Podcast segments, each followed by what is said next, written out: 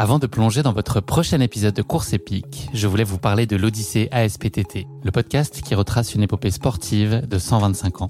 Le mouvement ASPTT propose une multitude d'activités sportives pour tout niveau, du débutant au confirmé, dans toute la France. J'ai particulièrement aimé dans ce podcast l'alternance entre les anecdotes historiques sur de nombreuses disciplines sportives et les témoignages en immersion des adhérents de l'association. C'est à la fois rythmé, vivant et instructif. Avec ce podcast, vous allez vous plonger dans l'odyssée de cette association, véritable pionnière dans la démocratisation du sport en France.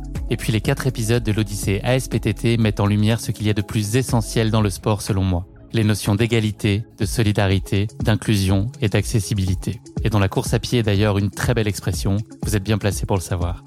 Vous savez désormais ce qu'il vous reste à faire. Faites comme moi, courez découvrir les quatre épisodes de l'Odyssée ASPTT sur votre plateforme d'écoute favorite.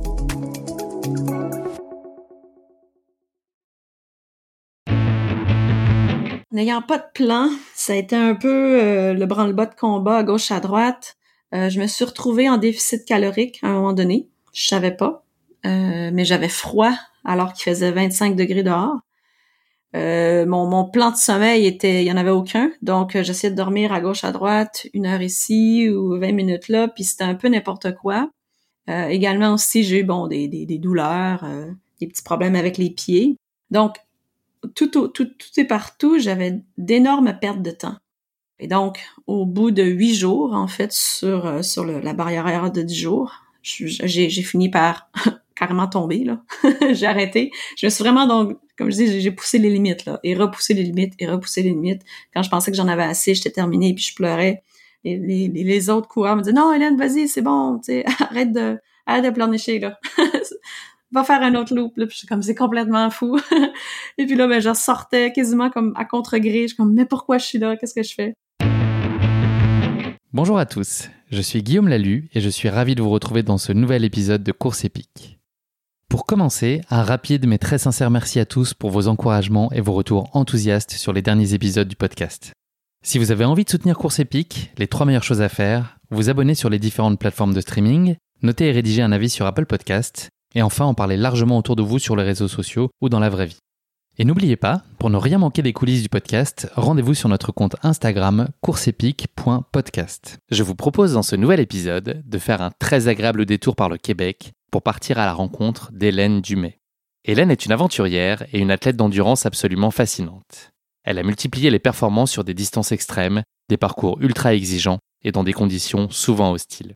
Vous l'entendrez dans cet épisode, Hélène fait preuve d'une détermination à nul autre pareil et d'une envie de toujours rêver plus grand pour repousser aussi loin que possible les limites de l'être humain, à commencer par les siennes.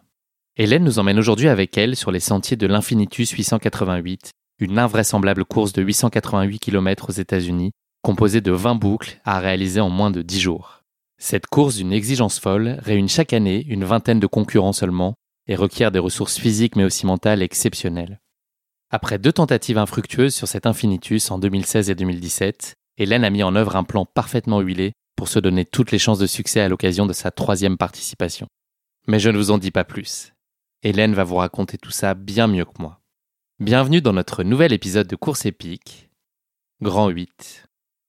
Bienvenue sur Course épique, le podcast running et trail qui vous fait vivre dans chaque épisode une histoire de course inoubliable grâce au témoignage de son invité. Athlète émérite, coureur confirmé ou anonyme passionné, quand la légende d'une course et la destinée d'un coureur se rencontrent, c'est dans Course épique qu'elle se raconte. Course épique, c'est un invité, une course, une histoire hors du commun. Bonne écoute Bonjour Hélène, je suis ravi de te recevoir dans ce nouvel épisode de Course épique. Comment se passe le début de ton été? Bonjour Guillaume, très contente de participer à cette, euh, cette entrevue. L'été va très bien jusqu'à maintenant. Il fait beau, très chaud ici euh, au Québec, au Canada. Euh, un peu des températures normales, mais... Tout l'inverse de nous donc. Ah oui? Ouais, c'est une catastrophe. il y a des rideaux de pluie qui tombent depuis des jours et pour des jours encore. c'est la beauté de l'été en France. Hélène, avant qu'on s'intéresse plus particulièrement à ta pratique sportive, est-ce que tu pourrais te présenter à nos auditeurs? Bien sûr. Donc, Hélène Dumais, euh, du haut de mes 40 ans, je suis québécoise, pure laine canadienne et euh, je suis principalement coach de course, entraîneur personnel. Euh, bon, je donne des conférences suite à suite à un peu tout ce que je fais athlétiquement. Donc, tous mes chapeaux se, se, se, rencontrent un peu avec cette passion pour l'ultra trail, pour la montagne. Est-ce que tu pourrais nous parler de ta relation au sport lorsque tu étais plus jeune, quand tu étais enfant et ado? Quel était ton sport de prédilection dans tes plus jeunes années? Haha, ça c'est comique parce que plus jeune, je ne m'intéressais pas du tout au sport. Même que je, je, je n'allais pas au cours d'éducation physique. Tu séchais les cours? Euh, je, ouais, je séchais les cours. Je trouvais ça euh, inutile. Je comprenais pas c'était quoi le point. J'étais beaucoup plus euh, artistique. Fait que je faisais des arts, de la scène, chant, danse, théâtre. Et euh, c'est venu plus tard en fait, mais euh, le côté, euh, mon côté aventure a toujours été là en fait.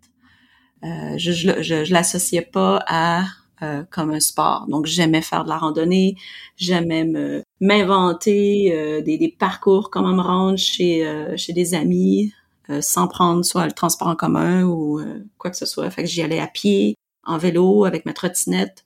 Donc ce côté-là, aventure et là depuis le début. Puis à un moment donné, ça s'est transposé en on met nos souliers puis on court avec. Puis ah tiens, c'est un sport. c'est de la course en trail. À quel moment ça arrivé justement cette bascule et la, course à pied qui a fait irruption dans ta vie? Est-ce qu'il y a eu un élément déclencheur ou est-ce que c'est vraiment euh, une découverte progressive que tu as connue? Oui, ben en fait, donc euh, j'ai toujours été une grande rêveuse et donc grande voyageuse et euh, j'ai fait de la randonnée. Je suis allée à 18 ans faire traverser le GR20 en Corse.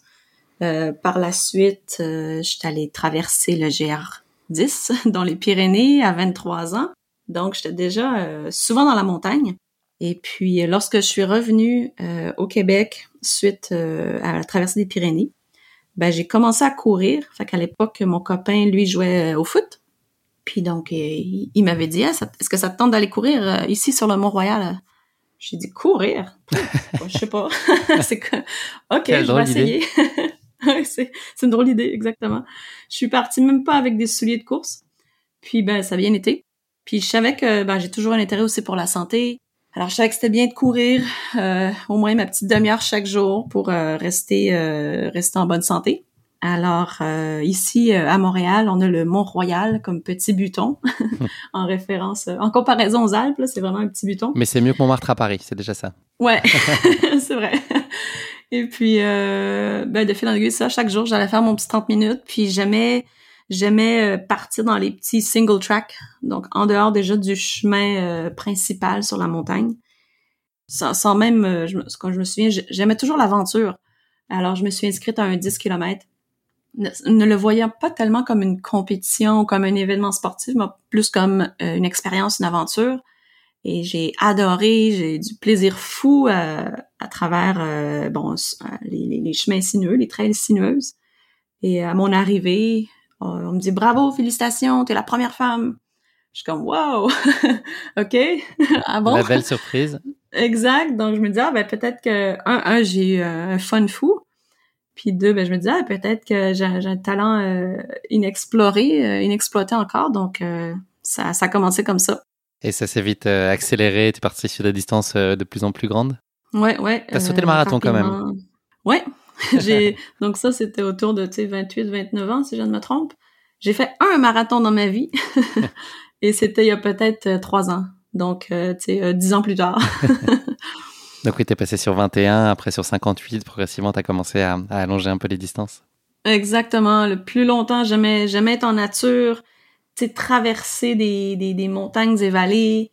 Euh, c'est vraiment la sensation d'être d'être d'être dans le bois, d'être vivante, respirer, avancer à pas d'homme que j'appelle à vitesse d'homme, de mes propres moyens. Euh, donc plus long que c'était, mieux que plus que j'appréciais. Fait que oui, rapidement, je me suis euh, je suis allée 50, 100 km et et le reste, c'est l'histoire connue. Là. Est-ce que tu peux nous en dire plus sur la pratique du trail et de l'ultra trail au Québec et plus largement au Canada? Quel est le niveau de popularité de la discipline aujourd'hui? Est-ce qu'elle est en plein essor? Parce que, en tout cas, en France, on le constate, et un peu partout, euh, il c'est une, discipline qui s'est vraiment très largement démocratisée. Est-ce que toi, tu observes euh, la même tendance? Oui, donc le trail au Québec, euh, je vais parler du Québec. Bon, le Canada, c'est hyper grand. Hein. Donc, Euh, le, Québec en soi, sa, propre culture, sa propre euh, communauté, c'est très populaire en fait pour euh, le bassin de population. Si on faisait un comparatif avec bon les États-Unis et la, la, densité de, de, gens qui courent, et même chose en Europe, Donc le Québec en soi, on est, on est une forte communauté, bien qu'on est petit, qui court entre elles. On a vraiment les deux aspects où oui, on a, on a des gens qui sont orientés pour la compétition plus élite, qu'on va les appeler, alors que quand même, il y a un gros bassin que c'est pour le plaisir, euh, le dépassement, euh, le côté social, euh, la, simplicité, le, bien-être d'être en nature, d'être d'être dans les montagnes. Donc, on a plusieurs événements, en fait, du, 5 km à jusqu'à nouvellement. On a fait le premier, un, 150 000, donc 260 kilos en autonomie. J'en parle parce que ça vient juste d'arriver, puis j'ai comme un peu participé à, la création de, cette course-là parce que j'aime les événements aujourd'hui euh, très longs et en autonomie, cette dimension-là. Donc, c'est pas juste une épreuve athlétique, un défi athlétique, mais aussi ça demande la logistique, euh, une préparation mentale, euh, connaître sa nutrition, son pace et bon tout l'équipement nécessaire pour faire quelque chose en autonomie. Et donc, on, j'ai participé à créer un 260 kilomètres en autonomie, puis qu'on appelle aussi les 60 heures d'Hélène. Donc, euh, le, temps, la barrière horaire est 60 heures. Auquel tu ne participes pas? Oui, oui, on vient juste de le faire. Fait que j'ai eu ma première participation. Là, il y, a, une histoire à travers tout ça parce que on a eu les euh, le droit par les gouvernements de, de faire des événements que trois semaines avant. Alors, ça a été très, très bousculé. Euh, c'est seulement la veille qu'on a pu mettre la main sur les maps, donc pour les étudier, les cartes. Alors, euh, on était aussi donc un petit groupe à pouvoir prendre le départ euh, avant. Donc, c'était censé être l'année passée, et donc ça a été reporté à cette année dû à la pandémie. Puis donc, on avait, c'est le genre de distance aussi qui, attirait des, euh, des athlètes internationaux. Donc, on n'a pas pu pouvoir accueillir les athlètes internationaux, pas même ceux des autres provinces autour. Donc, on s'est retrouvé juste quelques petits Gaulois du Québec à prendre le départ. On était sept Fait qu'une première édition, euh, quand même très euh, avec un succès. Donc, euh, on, a, on a bien hâte à l'année prochaine où on va donc raffiner, toujours embelliser le parcours, s'assurer qu'il reste très difficile. Donc, c'est ça un peu la, la signature que je veux que l'événement porte. Tu as un palmarès totalement étourdissant. Pour n'en citer que quelques lignes, tu es la première et unique femme à avoir terminé la Survival Run au Nicaragua. Tu as gagné l'Ultra Trail Aricana en 2015, une deuxième de la redoutable Spine Race en Angleterre en 2017, troisième de la Swiss Peaks en 2019, cinquième de la Trans Rocky en 2011. Tu nous l'as dit tout à l'heure, tu as également parcouru 870 km en solo à travers les Pyrénées sur les sentiers du GR10. Bref, la liste est extrêmement longue et très impressionnante, comme le CV sur ton site euh, internet l'atteste. D'ailleurs, j'invite euh, tout le monde allait jeter un coup d'œil à ton CV euh, sur, ton site. Il y, a pas, il y a pas mal de lectures, il y a, il y a beaucoup de lignes, c'est vraiment très, très, très impressionnant. Hormis l'Infinitus 688 dont nous allons très largement parler aujourd'hui, est-ce qu'il y a une course ou un moment qui t'a particulièrement marqué dans ta vie et qui a peut-être euh, opéré une bascule, bah, que ce soit toi dans euh, l'appréciation de la discipline ou peut-être dans ta notoriété ou une rencontre décisive qui a été issue d'une course? Est-ce qu'il y a un moment particulièrement marquant dans ton parcours jusqu'ici? Je dirais qu'il y en a quand même plusieurs moments marquants.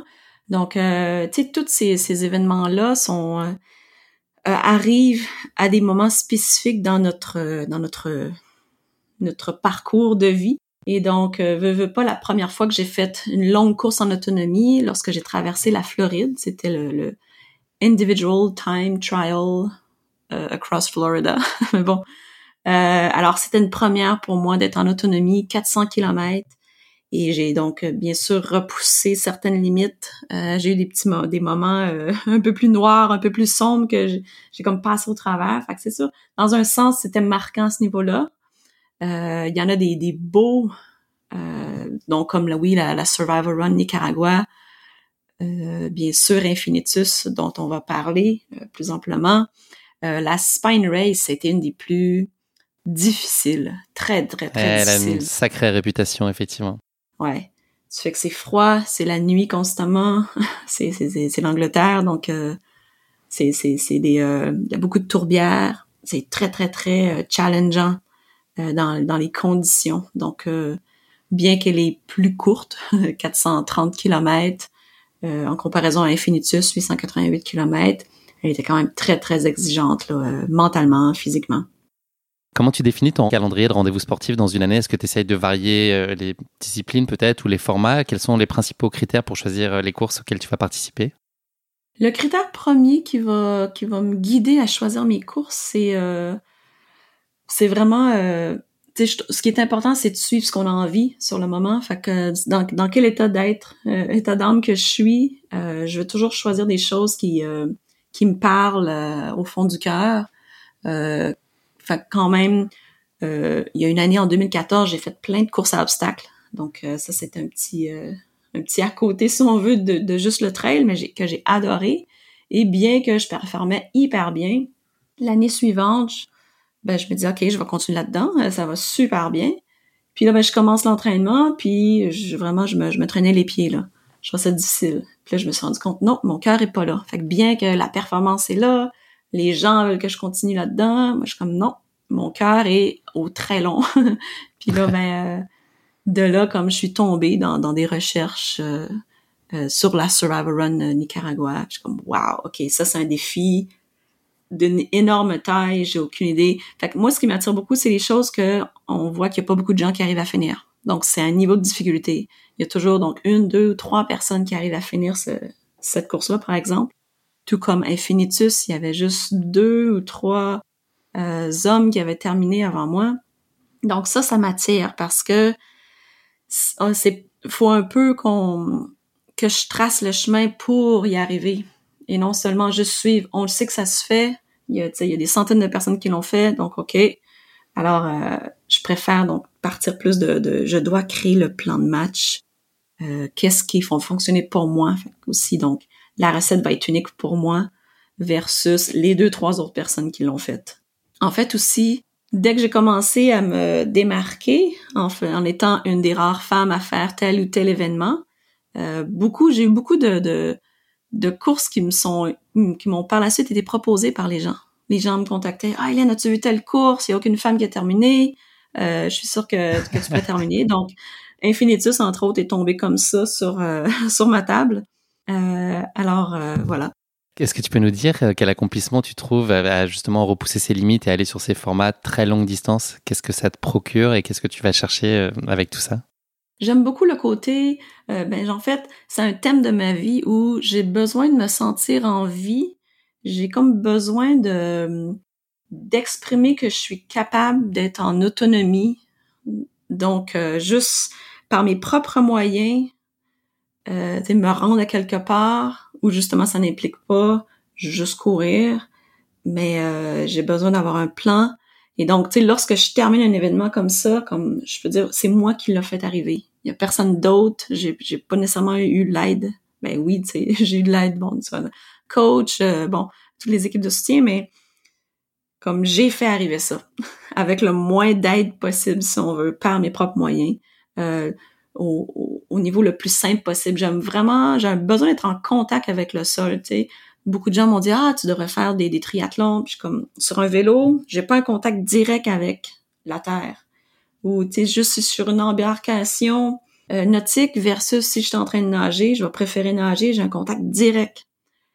Euh, alors ce côté-là très simple pur euh, retour aux origines là c'est très important pour moi de me sentir connecté avec les éléments directement est-ce que tu pourrais nous parler de ce que tu considères être tes points forts, mais aussi tes éventuels points d'amélioration, qui soient d'ordre physique et mental? J'imagine que la dimension mentale est aussi euh, assez fondamentale dans tout ce que tu entreprends, compte tenu des distances sur lesquelles euh, tu t'alignes et de, du redoutable niveau d'exigence des compétitions auxquelles tu prends part.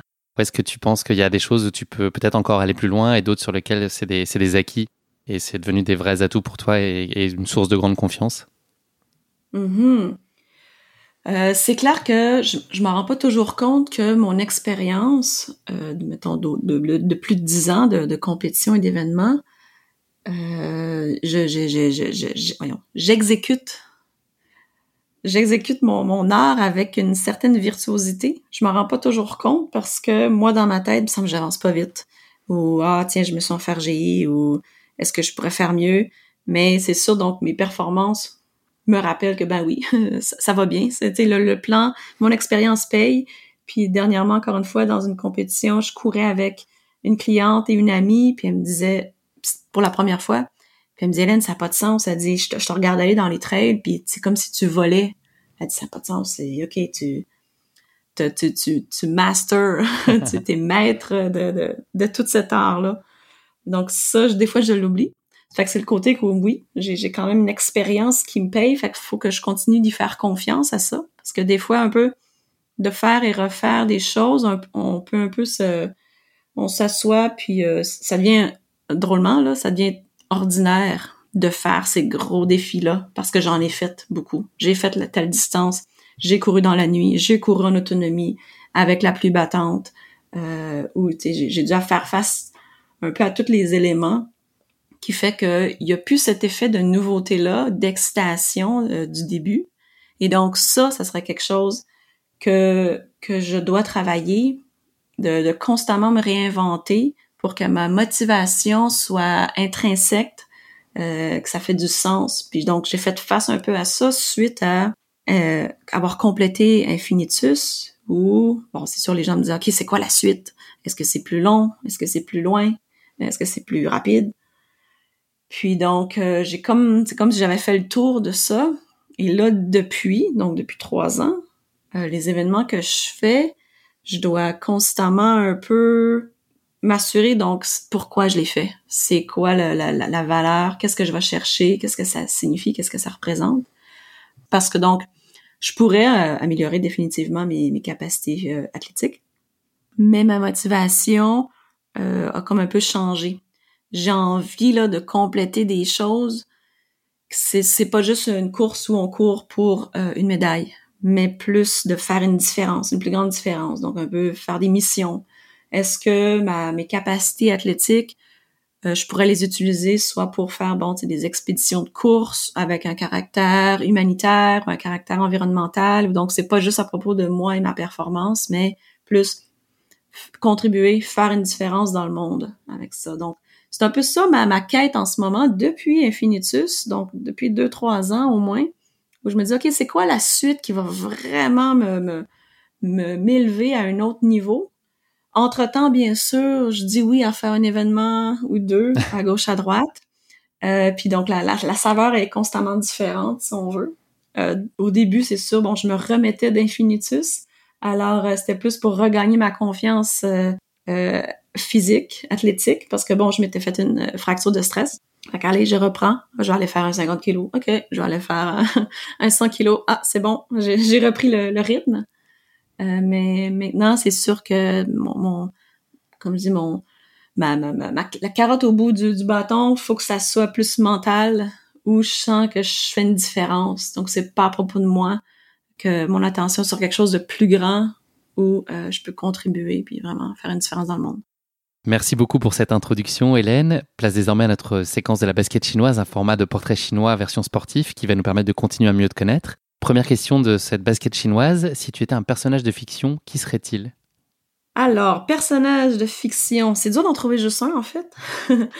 euh, mais donc, si je pouvais euh, faire un petit collage, euh, bien sûr, il n'y a pas beaucoup de, de, de personnages fictifs de femmes où comme ouais, ça représente la force, la puissance. Euh, il y en a des fois, je trouve c'est un peu trop romancé. la, la, femme a pas nécessairement les vraies capacités euh, physiques, mais euh, bon, quand même Wonder Woman. je pense qu'elle a une belle ça, ça, je, peux m'identifier un peu à ça, l'espèce de d'inarrêtable force. mais je mélangerais aussi donc d'un autre côté le personnage de Jason Bourne, où mm-hmm. ça, c'est un être humain. Fait qu'il y a le côté très il est très, je veux dire, à la fois il est très fort, il est très, euh, il a l'espèce de discipline, il a été entraîné, euh, pas nécessairement de sa propre volonté, mais il a été entraîné, puis comme wow, l'efficacité qu'il peut faire arriver des choses, les connaissances qu'il a, c'est impressionnant. Mais à la fois il est très humain, euh, il, y a, il, y a, des émotions, il y a des choses à compléter. Euh, avec son, son passé. Fait que j'aime beaucoup le personnage. Wow, il est inarrêtable, fort, s'il faut qu'il fasse arriver quelque chose, il le fait arriver. Euh, mais en même temps, il se bat euh, avec ses émotions. Donc tu serais une espèce de Wonderborn. Exactement, tiens, et voilà, on a trouvé. Ça donnerait ça comme mélange. Ouais. Deuxième question de cette basket chinoise, si tu étais un animal, lequel serait-il? Hmm, ça serait facile de, de, de, répondre avec un animal qui court, parce que bon, je, je suis représentée un peu par la course, mais en même temps, Euh, non, euh, tu sais, j'aime j'aime à dire que je suis plus une, une aventurière qu'une coureuse. Et donc, euh, je vais aller en dehors d'un animal qui court. Plus jeune, j'avais des cartes d'animaux. Puis celui qui m'a toujours fasciné, c'était le tarsier. Donc le tarsier. Qu'est-ce que c'est que le tarsier? Vous irez voir en ligne. C'est un tout petit primate, vraiment petit, la grosseur de, fou, je saurais pas dire. Vous allez le regarder, il est à la fois mignon, à la fois épeurant. Il a des donc euh, ça ressemble un peu à un lémur dans la famille des lémurs, mais c'est un dans la famille des primates. Donc primate, il y a des espèces de gros yeux globuleux. il y a un tout petit. je pense que je vois. Il, est comme adorable, mais à la fois épeurant. Euh, puis donc, il est unique au sens où euh, il, ne, il ne sait pas marcher, il est pas capable de marcher. Fait qu'il y a des espèces de pattes avec des grosses tentacules, si on veut, puis il colle aux arbres. Il saute d'un arbre à l'autre. Je le trouve fascinant comme ça. Il est dans le sens qu'il est, il est unique. Il est comme mignon, mais à la fois, ah, t'es tellement à part de tout le monde, t'es comme tout seul. Euh, puis j'ai un peu ce côté-là où ce que je fais, c'est tellement unique des fois que je me sens un peu, je peux vivre la solitude dans ce que je fais. C'est comme intense, euh, mignon, mais à la fois épeurant. Et donc, euh, mais un peu de solitude parce que comme il y a personne comme moi.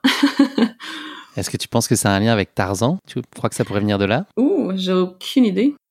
On va regarder, on va investiguer sur mhm. Internet.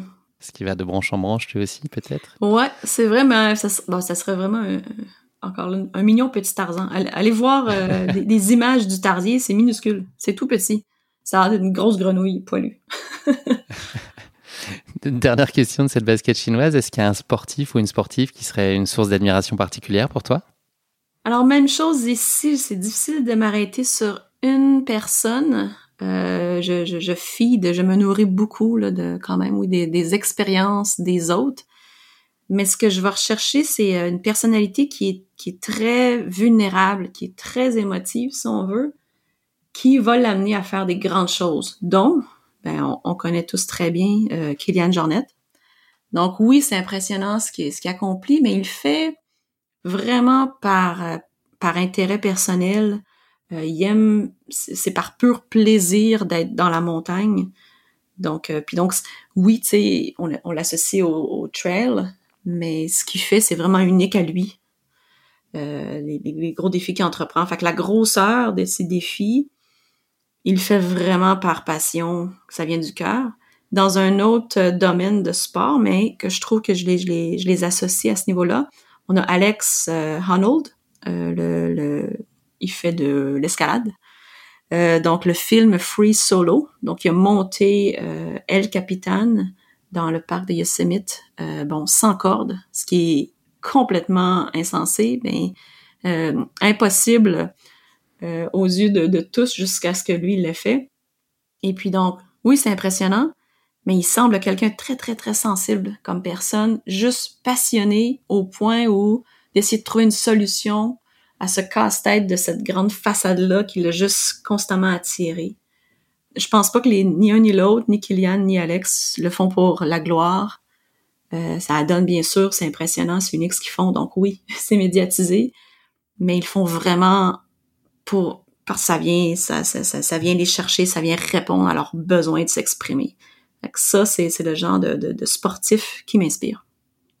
Merci beaucoup Hélène pour cette basket chinoise. Le moment est venu de parler désormais de ta course épique, l'Infinitus 888. Pour présenter cette course, si on peut parler ici de course, l'Infinitus 888 est un défi hors norme de 888 km pour 25 000 mètres de dénivelé positif qui a vu le jour dans le Vermont en 2015. Cette aventure consiste à enchaîner 20 fois en moins de 10 jours une boucle ayant la forme du symbole de l'infini, à savoir un chiffre 8 en version horizontale. Ce tour sous forme de 8 est composé d'une petite boucle de 12 km, la Happy Loop, et d'une grande boucle de 31 km, la Sad Loop, pour un total d'un peu plus de 43 km par tour, à parcourir 20 fois donc. Cette course se déroule en continu, et il revient aux participants de gérer leur niveau d'énergie, leur alimentation, leur sommeil, et de s'arrêter au poste de secours principal lorsque le besoin s'en fait sentir. Preuve de la grande difficulté de cette épreuve, et tu l'as mentionné tout à l'heure, cette course qui réunit chaque année une vingtaine de coureurs, seul un participant a réussi à terminer la première édition de la course en 2015 et il en était de même l'année suivante en 2016. Il est à noter que l'organisation de la course fait preuve d'une très grande clairvoyance en indiquant sur le lien d'inscription sur son site web la mention vous allez le regretter. Voilà. Je pense que toi tu l'as pas pleinement regretté, mais en tout cas ça, donne une idée de, l'ampleur de la tâche. Avant que tu ne partages avec nous le récit de cette course épique, Hélène, l'heure est venue pour toi de te frotter à notre rubrique La question qui pique de course épique, une question gentiment piège que je pose à chacun de mes invités. Le thème de l'infini va être par nature très présent dans notre épisode d'aujourd'hui. C'est donc dans ce registre que je suis allé piocher ma question qui pique pour toi, Hélène. Une question sous forme d'énigme qui va faire appel à ton esprit logique. Je vais te demander, Hélène, d'imaginer un hôtel dont le nombre de chambres est infini et que l'on pourrait appeler pour l'occasion l'hôtel infini. Cet hôtel possède donc un nombre infini de chambres qui sont toutes occupées. Voilà ma question qui pique pour toi, Hélène. Un jour, un voyageur se présente à l'hôtel Infini et demande une chambre pour la nuit, mais ce jour-là, le réceptionniste indique au voyageur que l'hôtel est complet. Il existe pourtant un moyen de permettre à ce voyageur de lui obtenir une chambre. Quel serait ce moyen selon toi, Hélène? Ouh, j'adore ce genre de questions énigmes. Avec le concept d'infini, c'est des gros casse-têtes. Quand j'ai cherché, là, j'ai trouvé des, des énigmes complètement introuvables. Celle-là, elle est pas très facilement trouvable, mais alors il y en a qui sont monstrueusement complexes. Wow! Mais donc, il y a une réponse. Comment peut-il accéder à avoir une chambre bien que l'hôtel est complet? Hmm. Il y a une infinité d'invités et de gens qui sont dans les chambres, il y a une infinité de chambres. Comment est-ce qu'on arrive à le trouver une place à ce petit monsieur? Pas facile. Oh là! Wow! Tu donnes ta langue au chat? J'adore les énigmes, donc je te dirais non, mais on va manquer de temps, donc oui, je donne ma langue au chat.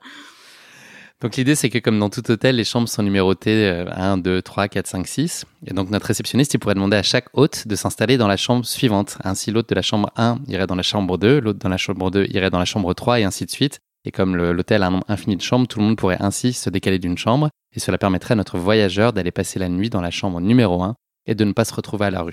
Voilà. Wow, super génial, j'adore, je la garde dans mon sac d'énigmes. Il y, a, il y a une autre version après où il y a tout un bus entier de gens qui arrivent, il faut leur trouver des chambres. Et là, la réponse, c'est qu'il faut en fait demander à chacun d'aller dans la, le, numéro qui est le double de celui de sa chambre. Donc le 1 va dans la 2, le 2 va dans la 4. Et tous les gens qui arrivent comme ça ont toutes les chambres impaires qui sont disponibles pour eux, tu vois. Oh, on peut encore pousser plus loin. Et je crois qu'il y a encore un troisième niveau, mais dont j'ai plus le souvenir de la réponse. Donc, euh, je t'enverrai ça par email et puis euh, partagerai ça avec nos auditeurs un peu plus tard. bon, j'avoue que la question était en tout cas pas très simple, mais elle a le mérite au moins d'elle d'être euh, désormais finie. Le moment est venu cette fois donc de plonger avec toi, Hélène, dans ta course épique à l'occasion de cet Infinitus 888. Est-ce que tu peux nous raconter comment s'est présentée à toi l'opportunité de participer pour la première fois à cette course en 2016 Tu nous l'as dit tout à l'heure, c'est venu à toi finalement. Peux-tu nous dire euh, plus précisément comment s'est présentée cette opportunité? Oui, alors autant j'aime te dire que je suis une personne ordinaire, mais qui croit en l'extraordinaire. Et de là, ça m'a amené, oui, à entreprendre des défis déjà plus, plus grands que, que je croyais possible pour moi-même. Je suis aussi une grande rêveuse. Est-ce que c'est une malédiction ou un atout? Je, je, c'est toujours une question que je me pose, mais ça m'a amené justement à dire oui à des choses que j'aurais jamais dit oui dans le passé, dont Infinitus, où on m'en a parlé, un ami dit, Hélène, il n'y a jamais personne qui fait cette course-là, tu pourrais être la première femme à compléter ça en voyant le nombre, le nombre de kilomètres à parcourir, je pense que le plus grand que j'avais fait, c'était 400 kilomètres. Et là, je, devrais faire plus du double.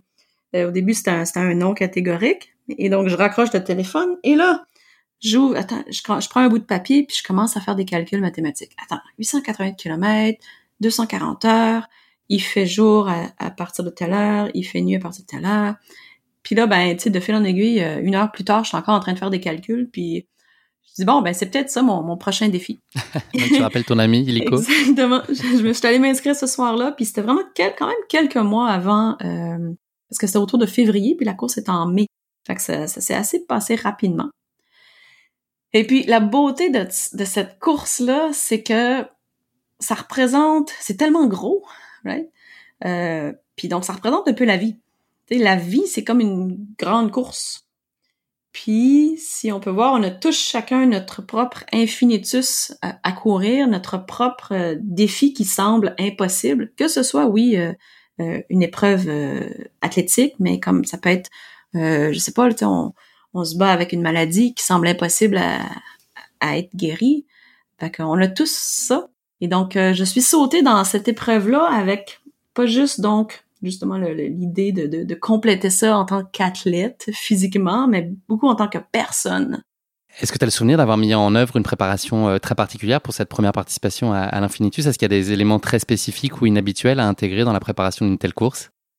Euh, définitivement, parce que c'est vraiment euh, une épreuve unique en soi. C'est donc la barrière horaire est de 10 jours, 240 heures. Donc, on peut pas nécessairement, on peut pas ne pas dormir. Alors, faut avoir un, un plan d'action par rapport au sommeil. Et donc, euh, en 2016, qui était la première année où je suis allée, euh, mon temps d'opération était quand même court. Je me suis euh, fiée à mes expériences d'autonomie de longue, de longue durée.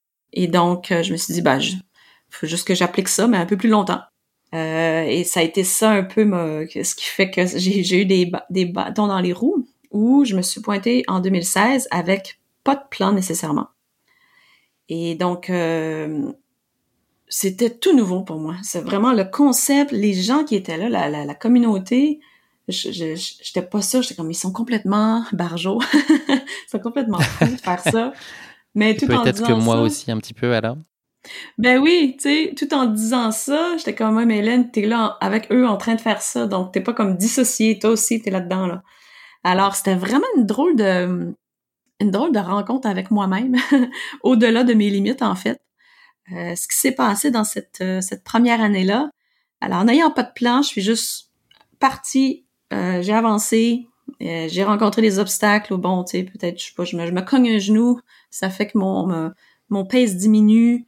je me suis dit, je faisais plein de, de Facebook Live, ce qui était cool. D'ailleurs, vous pouvez tout trouver ça sur YouTube.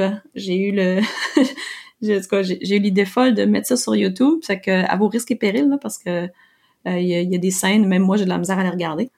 Je suis là puis je pleure, puis euh, j'ai mal. Je suis comme oh my god, je peux pas croire que ma mère a pu voir ça. Pauvre elle. Mais donc, euh, il y a plein de gens encore aujourd'hui qui me remercient parce que comme c'est tellement vrai, c'est tellement euh, pur là, à l'état sauvage, si on veut, ce que tu partages. Fait ça, ça fait de toi que tu sais, t'es, es vrai, là, t'es pas juste euh, celle sur le podium qu'il faut qu'elle soit toute belle. Euh, au contraire. J'en ai comme profité, je me dis, je suis comme un rat dans un laboratoire euh, cette année-là. Donc, si je peux contribuer aux autres avec cette, cette expérience-là qui est unique, je vais le faire.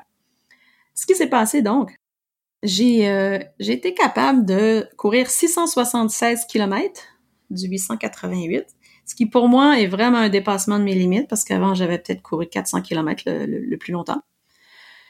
Par contre, donc, n'ayant pas de plan, ça a été un peu euh, le branle-bas de combat à gauche à droite. Euh, je me suis retrouvée en déficit calorique à un moment donné. Je savais pas, euh, mais j'avais froid alors qu'il faisait 25 degrés dehors. donc ça, c'est un des indicateurs comme qu'il y a un déficit calorique.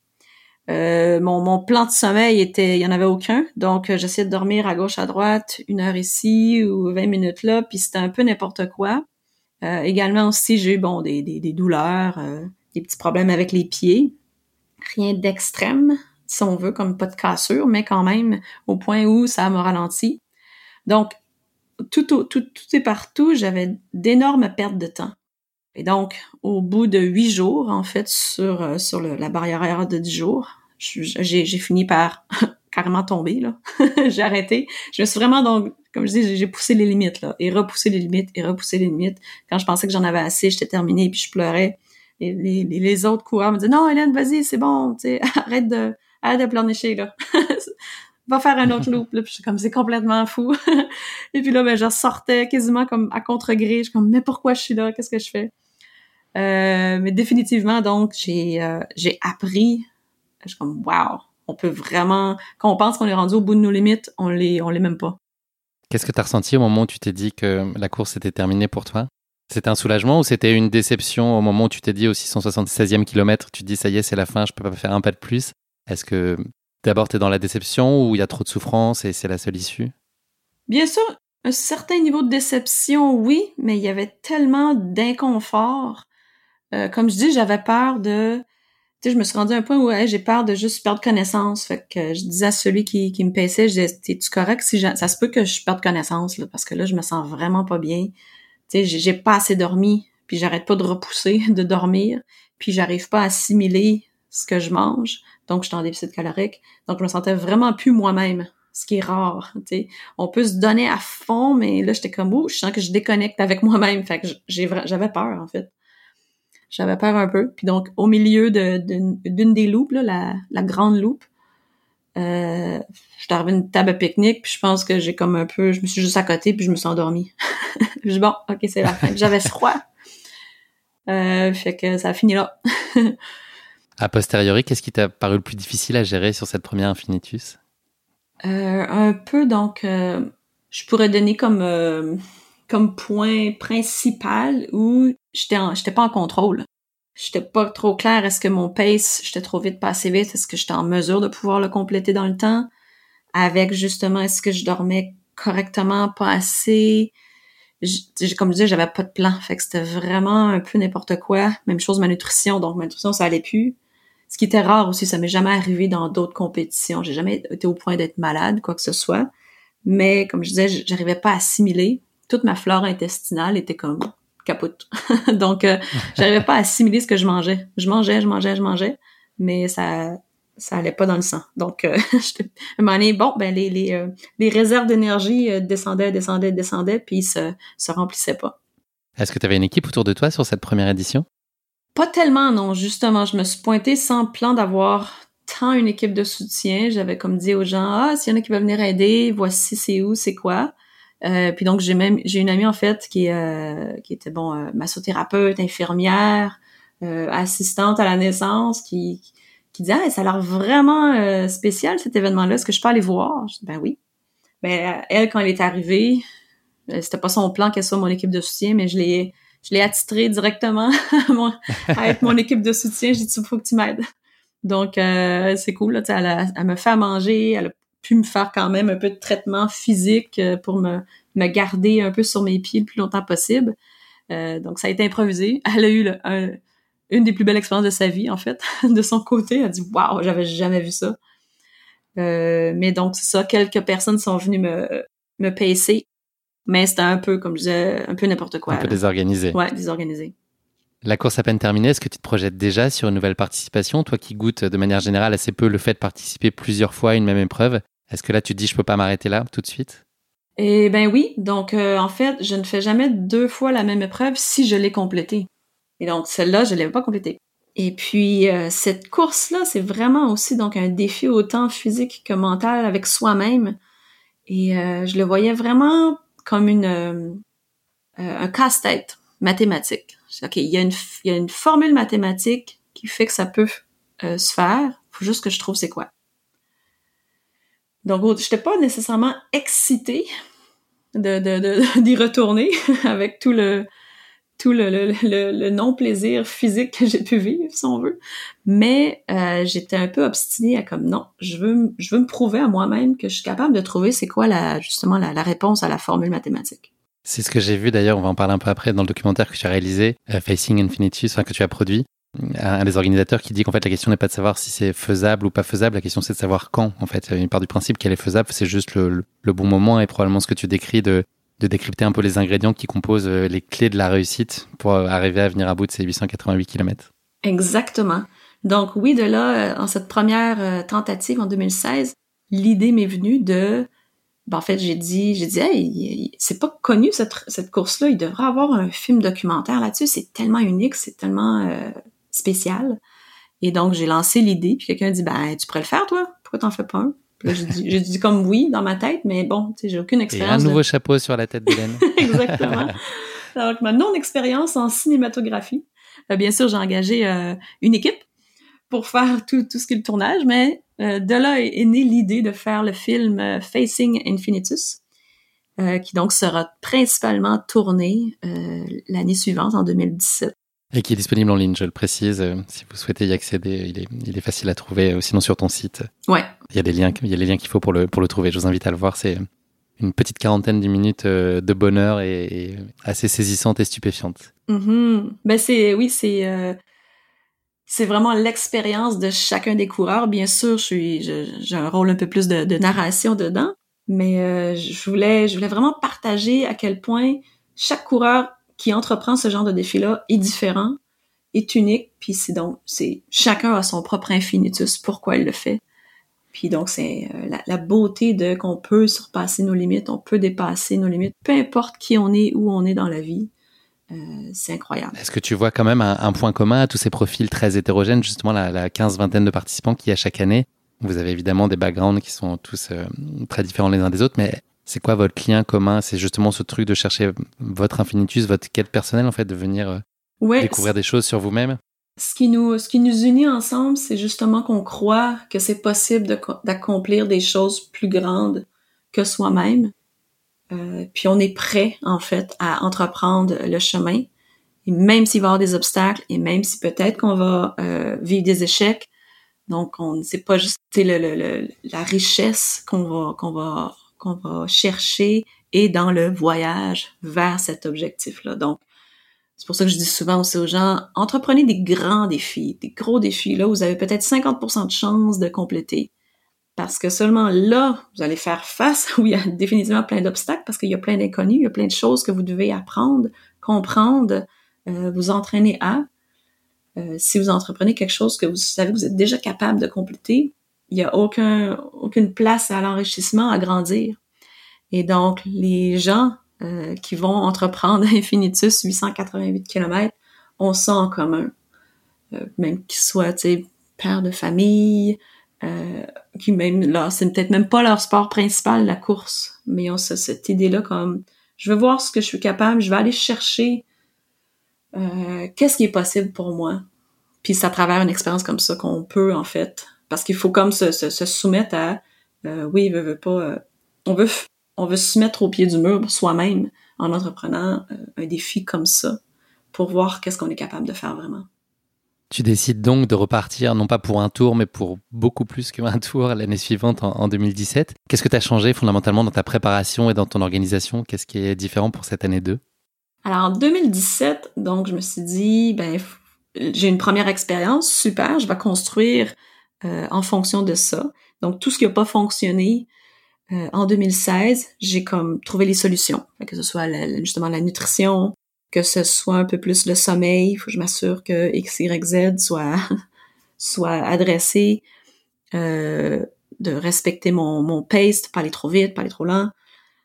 Et en fait, lorsque je suis arrivée là, pensant, je pensais donc que j'avais un plan, mais en fait, ça a été l'année la plus chaotique. donc, ça, ça a été très challengeant parce que, OK, j'ai l'expérience d'une première année, plus l'expérience de mes autres euh, courses d'avant. Puis là, j'arrivais pas nécessairement à être en contrôle. Euh, ça a été une année où il y a eu énormément de stress que j'ai vécu. Oui, un stress, bon, bien sûr, physiologique de, de faire l'épreuve. Euh, j'arrivais pas nécessairement à m'endormir lorsque lorsque j'avais l'opportunité de dormir, euh, parce que donc mon système nerveux était comme un peu hijacké.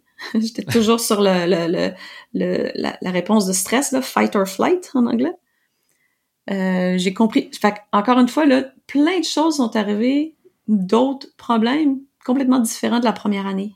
Donc, j'avais pas nécessairement déjà planifié une solution. Euh, alors, ça a été vraiment, encore une fois, improvisé sur le moment où il arrive ça, qu'est-ce qu'on fait? Et puis, euh, même chose, donc au niveau, j'avais un petit peu plus d'équipe de soutien, mais là, ça a été un petit peu aussi le, le, bordel. Euh, j'avais comme deux personnes les quelques premiers jours qui passaient le, relais à d'autres après, mais là, l'information de comment ça se passe, puis comment qu'on fonctionne, n'était pas nécessairement donnée adéquatement. Alors moi, je vivais aussi un certain stress que est-ce est-ce que bon les gens qui sont nouvellement en place, est-ce qu'ils savent qu'il faut qu'ils fassent ci, que ma frontale soit prête, que mes bâtons soient à la bonne place? Alors j'avais j'avais pas l'esprit en paix pour juste me concentrer à courir.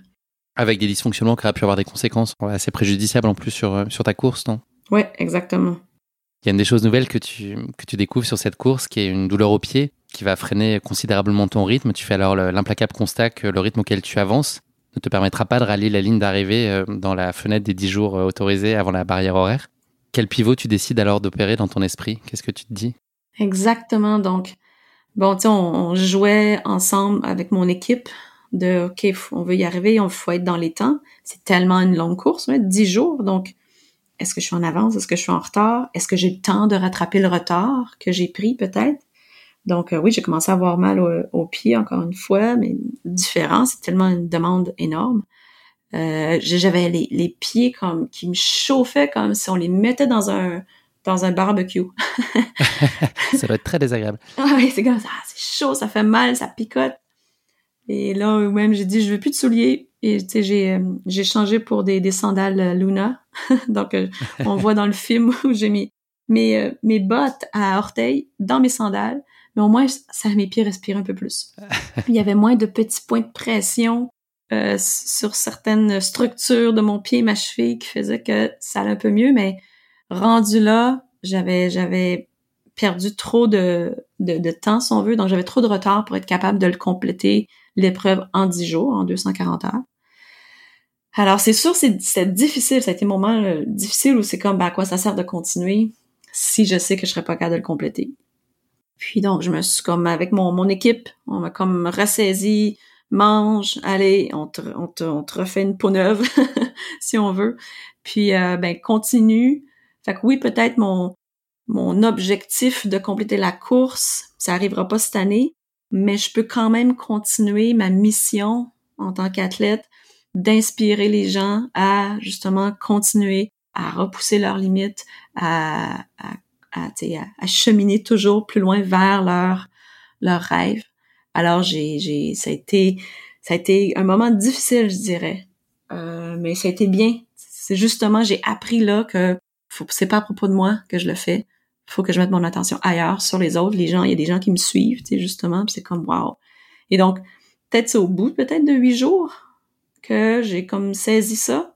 Et donc, j'ai quand même eu deux, deux longues journées, un bon 48 heures de plus où comme j'ai continué, sachant que j'allais pas compléter, mais de continuer pour une raison plus grande que moi-même, pour inspirer les gens. Continuer, vous savez pas ce que vous allez apprendre euh, sur le chemin fait sais. Des fois, on pense que, ah, OK, ça, arrivera pas, bah, tant pis, je laisse toi aller. Non, attends. On ne sait pas ce qu'il peut avoir sur le chemin. Puis justement, dans ces 48 heures-là, j'ai grandi beaucoup euh, avec moi-même. J'ai appris des choses euh, qui fait de qui fait que l'année suivante, j'ai été capable de, entre autres, de, de compléter. Et tu as quand même parcouru 738 km, ce qui est quand même euh, assez incroyable. Exactement. Cette année d'ailleurs, comme les précédentes, il y a eu une seule personne qui a, qui a réussi à, à venir à, à bout de cet infinitus. Donc un seul finisher en 2017, Lance Parker. Ouais. On l'a donc compris, l'adage 203 se vérifie une nouvelle fois et tu décides euh, de repartir pour une nouvelle aventure en 2018. À nouveau, qu'est-ce qui, quels sont les, je sais pas s'il y a des détails, mais en tout cas, qu'est-ce que tu as structuré différemment en amont pour te donner euh, à nouveau toutes les chances d'aller au bout et forte de tes deux éditions précédentes? Et oui, donc 2018, je suis retournée et euh, on dit entre autres, c'est bon, en, psychologie sportive, euh, qu'est-ce qui, qu'est-ce qui est comme du, du fuel, du, du gaz pour nous faire avancer?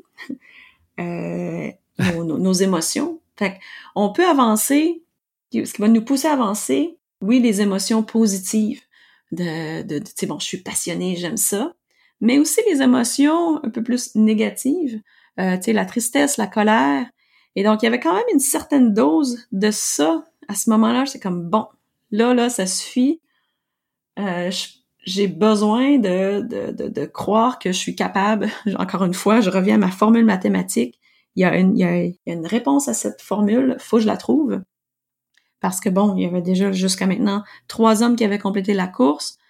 Et là, je me suis dit, bon, je suis une femme, je suis pas un homme, je suis pas nécessairement capable de tenir le pace que eux ont tenu dans leur course. Puis donc, je suis allée étudier, tu sais, c'était quoi le, leur plan individuellement, c'était quand même différent.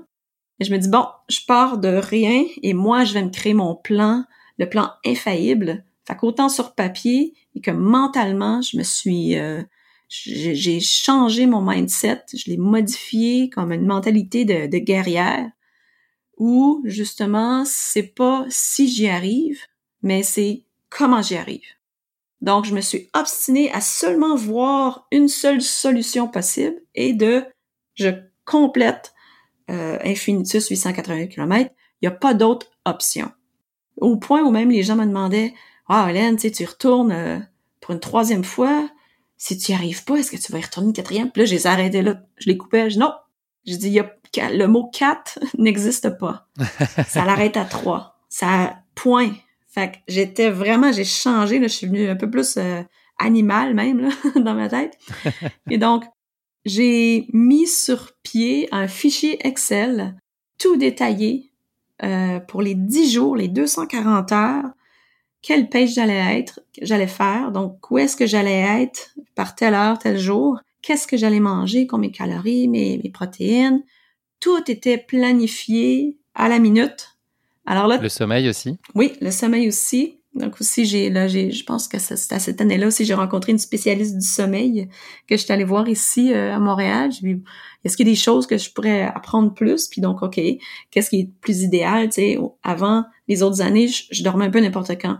Alors que non, je vais tout euh, planifier quand je vais dormir. C'est mieux de dormir la nuit que le jour. Euh, puis c'est mieux de dormir en un seul gros bloc que plusieurs petits blocs. Donc, j'ai fait un plan sur papier qui était réalisable. Puis donc, pour finir premier ou première, faut d'abord être capable de finir. Donc, j'avais un plan pour finir la course, point à la ligne.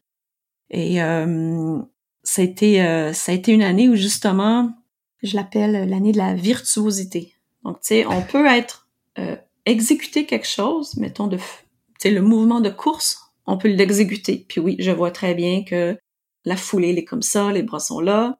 Mais je peux aussi regarder ça, comme wow, la personne flotte. Ou tu c'est un peu comme quand on voit quelqu'un, euh, un danseur, une danseuse, on voit pas nécessairement tout le petit travail, les, les, les mouvements décortiqués, on voit tout l'ensemble, hmm, c'est, c'est comme de la musique. Donc, euh, c'était ça un peu comment s'est passé cette année-là, où j'ai exécuté mon plan avec virtuosité mon, même mon équipe en revenait pas. C'est comme, waouh, elle est vraiment, j'étais sur la minute à chaque fois. C'était fou, là, tu sais, c'en était comme de la poésie, là, ou comme euh, une pièce de musique lorsque, lorsqu'on pouvait regarder mon, mon plan euh, évoluer. Ça devait être très gratifiant, en tout cas. Et malgré tout, tu as connu quand même un, petit coup de chaud euh, et des moments un peu difficiles à 36 heures de la fin avec un tibia qui a commencé à faire des siennes. Ça a été une frayeur pour toi ou euh? Tout se passait bien. Euh, puis tu sais ce qui ce qui fait qu'il a fonctionné aussi, donc euh, j'ai fait beaucoup de visualisation. Euh, donc je visualisais chaque moment et aussi mon finish, je le vivais là, dans toutes les mes cellules de mon corps constamment. Mon focus était là, c'était ma nouvelle réalité la course. Euh, j'avais une, une personne en chef euh, pour, pour mon équipe de soutien, donc ça a fait une différence. J'avais donc zéro stress, si on veut. Tout était planifié. Puis tout ce qu'on faisait ensemble avec mon équipe, c'est on exécutait mon plan. Donc, il pensait, il respirait comme moi, finalement. Et euh, oui, au bout de à seulement 36 heures de la fin, bien sûr, la fatigue s'est accumulée, mais euh, j'étais très calme, très zen, très focusée. Et là, j'ai commencé à ressentir une douleur euh, au tibia gauche. Puis même, tu sais, on, on, est tellement notre notre l'inconfort qui se qui s'installe tout au long. J'appelle ça de l'inconfort. Les gens vont dire non, non, c'est de la douleur. Mais je préfère dire c'est de l'inconfort. Euh, de par la fatigue, de par l'effort physique, on devient comme un peu habitué à toute cette sensation désagréable dans tout notre corps, que même des fois, on va se faire, on va se, cogner les orteils puis on s'en rendra même pas compte. Mais donc, je commence à avoir cette douleur-là, puis je suis comme, c'est quoi? Qu'est-ce qui est arrivé? Est-ce que je me suis frappée euh, quand j'ai traversé la rivière dans une roche, sur une roche? J'arrivais pas à voir c'était quoi. Donc, j'ai quand même resté donc hyper calme, puis j'ai fait un peu une analyse dans ma tête. OK, ça peut être une fracture de stress, ça peut être une grosse tension musculaire, ça peut être euh, une périostite. bon, je faisais toutes les, les, possibilités, puis je disais, OK, si c'est ça, qu'est-ce que je peux faire? Si c'est ça, qu'est-ce que je peux faire? Alors, j'ai juste tranquillement, de façon très zen, dit à mon crew, OK, c'est ça qui se passe. Fait que même que c'est comme si je me détachais un peu de moi qui est en train d'exécuter. Fait que, moi, je suis la machine qui exécute le plan. Puis l'autre moi euh, euh, analysait ce qui se passait. Et donc, disait, OK, il faut qu'on fasse telle, telle, telle solution ou telle... Euh... j'ai fait, bon, un, tape euh, de, de, périostite. J'ai fait, un, faire à ma, à ma crew quelques manœuvres. Donc, si jamais c'est une grosse tension musculaire ou qu'il y avait une, une des articulations qui avait collé, bref. Je connais un peu pas mal le, le corps humain, là.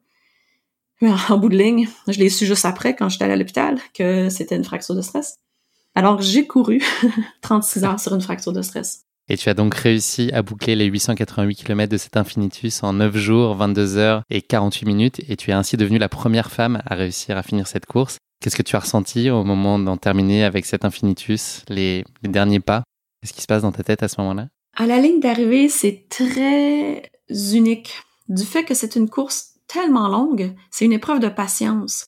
Donc, on n'est pas sur le high de, de, comme une course plus courte. on fait juste rester calme, focusé, faut pas qu'on fasse d'erreurs. Et donc, jusqu'à ce que je passe le fil d'arrivée. Même les derniers 200 mètres, là, faut pas que je m'accroche, faut pas que je m'enfarge dans une racine. C'est tellement, t'es tellement, puis t'es à, à bout de ton énergie, que lorsque tu passes le fil d'arrivée, puis donc je l'avais tellement visualisé, donc vécu et revécu, que c'était comme si, et voilà. Est-ce qu'il était comme t'imaginais? ben, oui, oui. c'est comme, voilà, je rentre à la maison. et donc, euh, ça a été un moment plus, en fait, de... Tout d'un coup, j'ai été comme euh, assommée par un vide. Parce que tout le long de la course et toute la préparation, il y a juste plein de choses. Plein de choses, plein de, de, de donc une fois focusé à exécuter le plan, tous les morceaux du puzzle qui sont euh, mis à la bonne place au bon temps, que là, pouf, that's it, il y a plus de plan après, j'ai plus rien à exécuter, donc il y a un vide complet. Euh, j'aime de dire pour moi, c'est fait que les gens, tu sais, oui, c'était quoi la sensation? Puis j'étais comme wow, j'ai complété quelque chose complètement plus grand que moi-même. J'ai, tu sais, c'est pas personne d'autre qui l'a fait, je l'ai fait arriver. Donc pour moi, j'étais une, espèce de zénitude totale et je suis euh, immunisée. J'ai comme obtenu l'immunité absolue, euh, l'invincibilité. Alors j'étais vraiment zen après.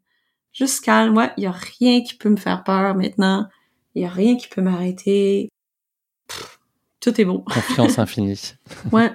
Est-ce qu'il y a une image que tu retiens plus particulièrement de cette triomphale infinitus? J'imagine qu'en dix jours fois trois années, il y a un nombre colossal. Est-ce qu'il y a une image plus forte qui euh, synthétise ou incarne ce qu'a représenté cette course pour toi? Pas nécessairement, parce que c'est tellement gros, c'est tellement grand. Donc, tu sais, oui, trois années consacrées à cet objectif-là. Euh, tous les gens qui en ont pris part, que je, que je suis reconnaissante euh, pour le reste de ma vie.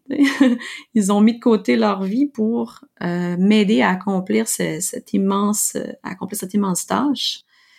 Donc c'est vraiment un tout. Tu sais, quand j'y repense, je, vois tous les visages qui ont passé, qui ont défilé, les gars qui sont venus me, me puis qu'on a rigolé. Puis justement, tu sais, j'avais c'était les, bonnes personnes parce que ils étaient là, ils comprenaient mon, mon, qu'est-ce que je voulais accomplir. Puis c'était important que ça soit très euh, léger comme atmosphère, rien de sérieux, rien de dur. Au, contraire, fait qu'on a vraiment eu du plaisir. Euh, on a rigolé dans les trails. Donc c'est plutôt ces moments de partage qui remontent à la surface, c'est ça que tu retiens. Oui, quand même. Plutôt que toi des, des, passages individuels ou dans la difficulté, voilà des choses que des une épreuve individuelle.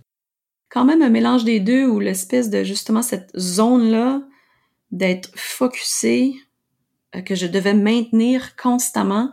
C'est comme je pouvais pas penser, fallait pas que je pense à autre chose que ça. C'était comme ma nouvelle prison, ma nouvelle réalité. Puis il faut pas que je pense à un lit douillet chez nous. Non, non, non, on va pas là. Donc aussi, je m'étais comme engagée à ça dès que le, le, le chrono part. Ça y est, c'est ma nouvelle réalité. Il y a rien d'autre qui existe que ça. Et d'ailleurs, tout au long, vraiment ma, ma vie pendant dix jours était comme un, chronomètre. Tout était chronométré. J'arrivais euh, au camp de base et donc le chrono de dix minutes partait pour telle transition. OK, il reste trois minutes. OK, on part dans deux minutes. C'était ça tout le temps, tout le temps, tout le temps, tout le temps. Pendant dix jours, là. Pas, pas 24 heures, dix jours. Et même chose ici, donc je n'ai pas socialisé parce que ça leur aurait pris du temps et aussi donc pris de mon énergie, l'amener ailleurs. Il y a plein de gens, le pire, que je connaissais là-bas, puis qui venaient faire d'autres distances plus courtes vers la fin. Puis c'est comme Allô Hélène, puis je suis comme mm, mm, faut pas que j'aille là, faut pas que je décroche. tu sais que les gens ils sentent bon. ah, il y en a qui vont terminer puis ils prennent une bière. Non, faut pas. Donc moi je resterais dans, je restais dans ma bulle, dans ma mission.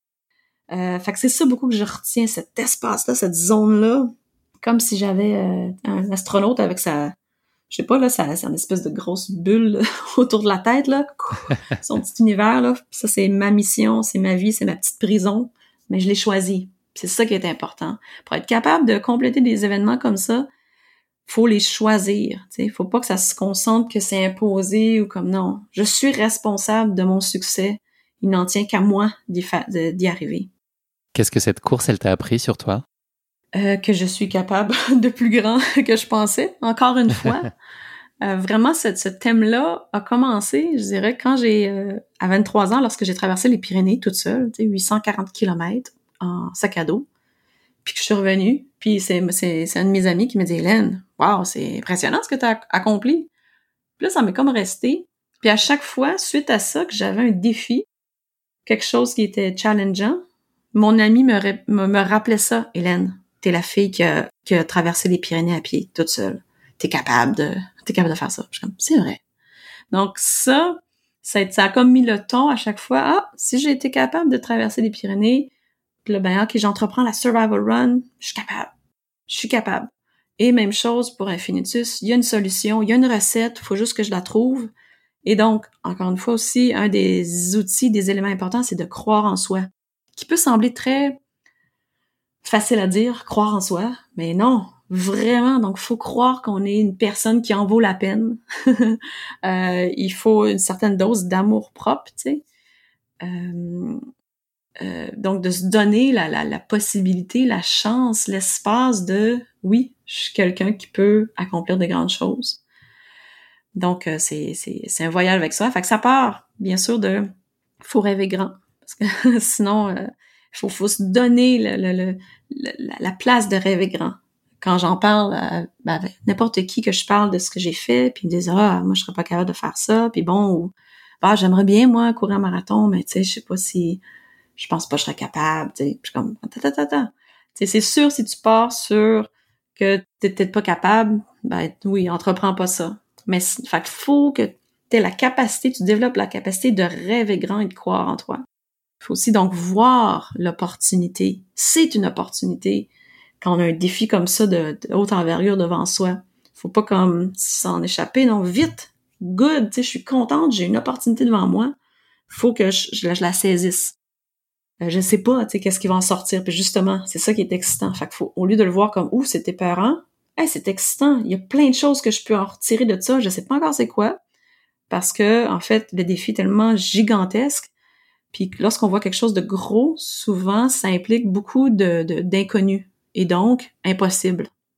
Fait que c'est tout un peu le, même thème qui, qui, tourne en roue. Inconnu, c'est impossible, j'en ai peur, c'est trop gros.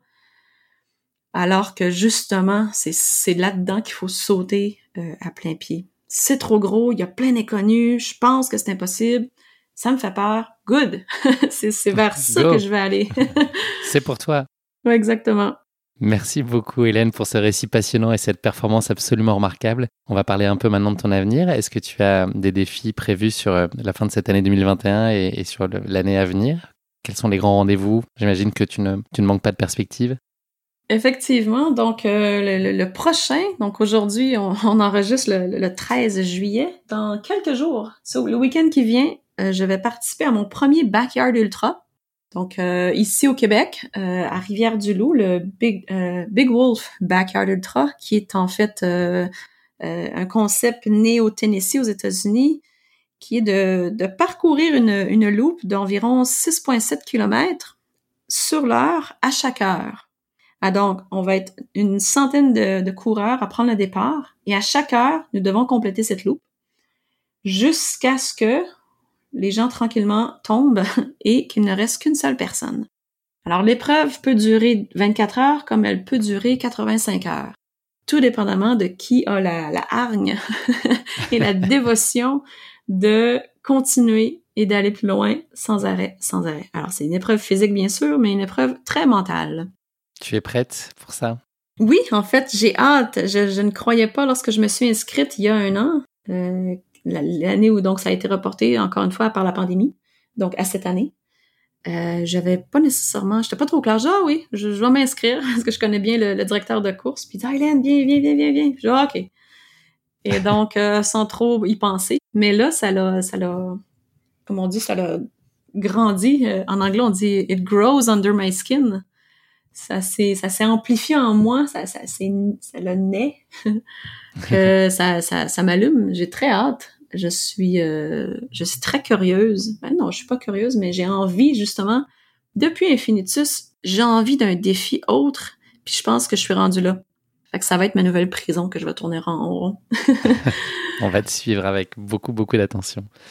Hélène, je te propose de conclure cet épisode non pas avec le mot de la fin, mais avec le motto de la fin, une devise qui t'est particulièrement chère ou qui te guide ou qui est un peu emblématique de ta façon euh, d'appréhender la vie. Est-ce que tu aurais un motto à partager avec nos éditeurs Oui, donc euh, étant une grande rêveuse, puis ayant entrepris la plupart de mes rêves, malgré que bien souvent on m'a dit ben non Hélène c'est complètement fou. Ben non Hélène ça se peut pas. Arrête arrête de rêver tu sais. Genre grandis un peu là. Sois une adulte. Alors j'ai eu souvent ça mais un rêve je dis souvent un rêve c'est comme un téléphone qui sonne. Puis il va sonner jusqu'à ce que quelqu'un décroche. Donc si vous avez un rêve que ce soit oui dans le sport dans, dans le trail ou même je sais pas dans, dans les arts ou partir votre entreprise mais vous dites ah non c'est trop fou, non je serais pas capable, j'ai pas les ressources ou peu importe, ben ce rêve-là il va continuer de sonner jusqu'à ce que vous décrochiez l'appareil. Donc il y en a qui attendent un an, dix ans, vingt ans. Ma mère qui a 70 ans a jamais trop fait de sport, puis elle a souvent parlé parce qu'elle voyait des conférences sur le chemin de Compostelle, puis elle dit ah c'est tellement beau, c'est tellement inspirant, puis j'ai dit ben pourquoi tu y vas pas? Fait que pendant longtemps son téléphone a sonné. Puis à un moment donné, j'ai dit, OK, là, va falloir que tu le fasses parce que là, pour de vrai, tu n'auras peut-être plus le temps de le faire. Alors, euh, elle a fini par décrocher le téléphone à 70 ans et d'accomplir un défi euh, gigantesque pour elle, mais elle l'a accompli. Elle a traversé... Euh, Incroyable.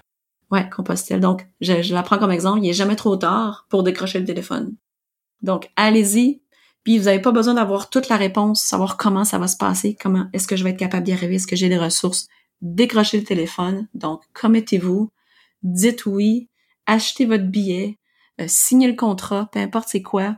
Puis un coup rendu là, là vous allez justement, ça va vous vous donner l'énergie euh, et les possibilités, les solutions vont se présenter à vous parce que vous allez faire quelque chose justement, entreprendre quelque chose qui est plus grand que vous-même, qui est un rêve donc qui vient de votre cœur. C'est malheureusement déjà la fin de cet épisode. Merci beaucoup Hélène de nous avoir fait vivre dans tes pas cette course infiniment passionnante. Bravo à toi pour ton incroyable abnégation et ta détermination à retourner te frotter par trois fois à ces boucles entêtantes et à ce parcours au kilométrage démesuré pour faire la démonstration qu'il n'était pas impossible à surmonter, en tout cas pas pour toi. Merci encore pour nos échanges Hélène, je te souhaite beaucoup de bonheur pour la suite de tes aventures et puis beaucoup de réussite pour tes défis à venir, donc à commencer par cette backyard qui te tend les bras et les jambes dans, dans quelques jours. Je te souhaite un très bel été et je te remercie encore pour euh, nos échanges. C'était absolument passionnant de vivre cette course avec toi. À bientôt, Hélène. Un grand merci, Guillaume. Bonjour à tous. À bientôt. Merci à tous de nous avoir suivis. J'espère que cet épisode vous a plu. Pour ne manquer aucun épisode, n'oubliez pas de vous abonner sur les différentes plateformes de streaming. Et si le cœur vous en dit, n'hésitez pas à mettre le maximum d'étoiles sur iTunes, cela aidera Course Épique à se faire connaître plus largement encore. Merci et à très bientôt pour notre prochain épisode de Course épique.